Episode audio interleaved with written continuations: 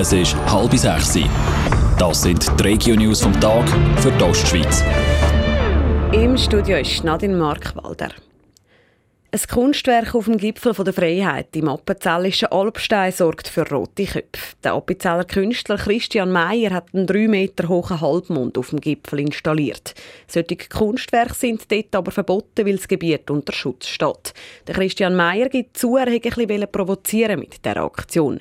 Ihn stören nämlich die vielen Kreuze, die es auf dem Schweizer Gipfel hat ich als Atheist habe mich natürlich auch so ein bisschen gestört an diesen Kreuzen. Und das war ursprünglich auch die Initialzündung, wieso dass ich draufgekommen bin. Wir sollten man quasi als ebenso absurden Kontrapunkt könnte man nebenzu auch einen Mond herstellen. Es war eher so eine Trotzidee am Anfang. Weil der Halbmond aber illegal ist, muss der Christian Meyer sein Kunstwerk bis in einer Woche wieder abmontieren. Das hat er mit dem Kanton Appenzell Innerrhoden so abgemacht. Technologieunternehmen Bühler schließt den Standort Trübach. Die Bühler gibt die Abteilung mit rund 40 Angestellten zu Trübach auf und konzentriert sich in der Schweiz auf die beiden Standorte Uzwil und Appenzell. Die 40 Stellen werden aber nicht gestrichen. Es wird allen Mitarbeitern einen Job am Standort Uzwil angeboten, heisst es in einer Mitteilung vom Unternehmen.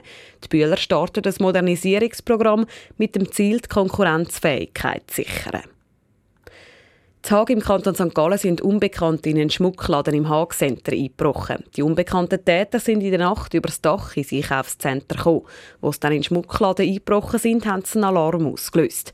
Obwohl die Polizei sofort ausgerückt ist, haben die eben noch Schmuck klauen.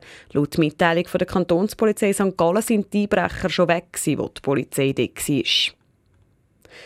Das Fraufeld wird der Storzenweiher saniert. Der Verein Erholungsgebiet Storzenweiher backert bis Ende nächsten Monat den Schlamm aus dem Weiher, heisst es in einer Mitteilung von der Stadt Frauenfeld.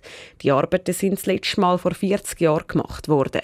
Weil Biber zum Teil den Damm untergraben haben, wird jetzt noch ein Biberschutz gebaut. Zwiele bei Wil im Kanton Thurgau ist ein E-Bike-Fahrer schwer verletzt worden. Er hat mit der Rega ins Spital gebracht werden, teilt die Kantonspolizei Thurgau mit. Der E-Bike-Fahrer ist in einen Holzpfosten am Strassenrand gefahren und umgekehrt. Warum der Unfall passiert ist, ist noch nicht klar. Radio Top. Dies Radio für die Ostschweiz.